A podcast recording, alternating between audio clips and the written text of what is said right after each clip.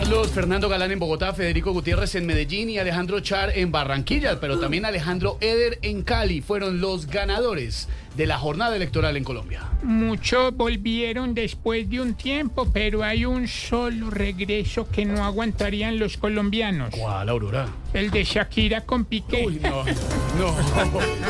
Llegamos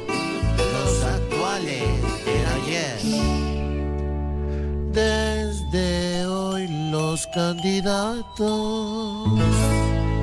ya no van a dar palmadas, ni tamal, lechona y mute para conquistar manadas. No se verán en los pueblos panfletos ni caravanas, ni al lagarto dando besos en las mejillas sudadas.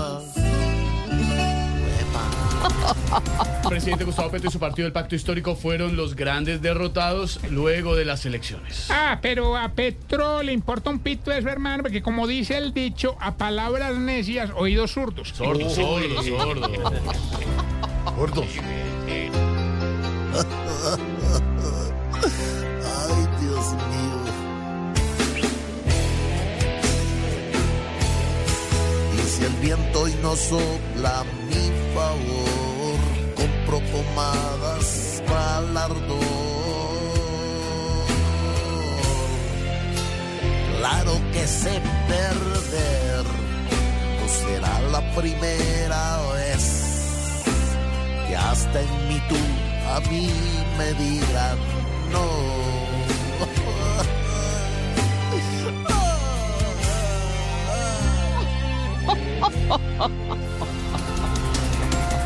Siguen las labores de búsqueda para lograr la liberación del papá del futbolista Luis Díaz. Ave María, qué tristeza, Esteban, que en Colombia haya gente que le quiera pagar con lágrimas a quien nos da alegrías.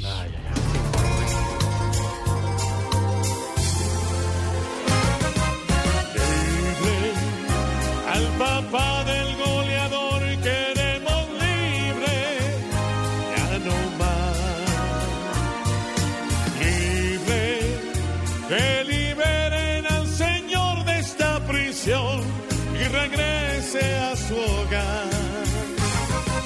Libre.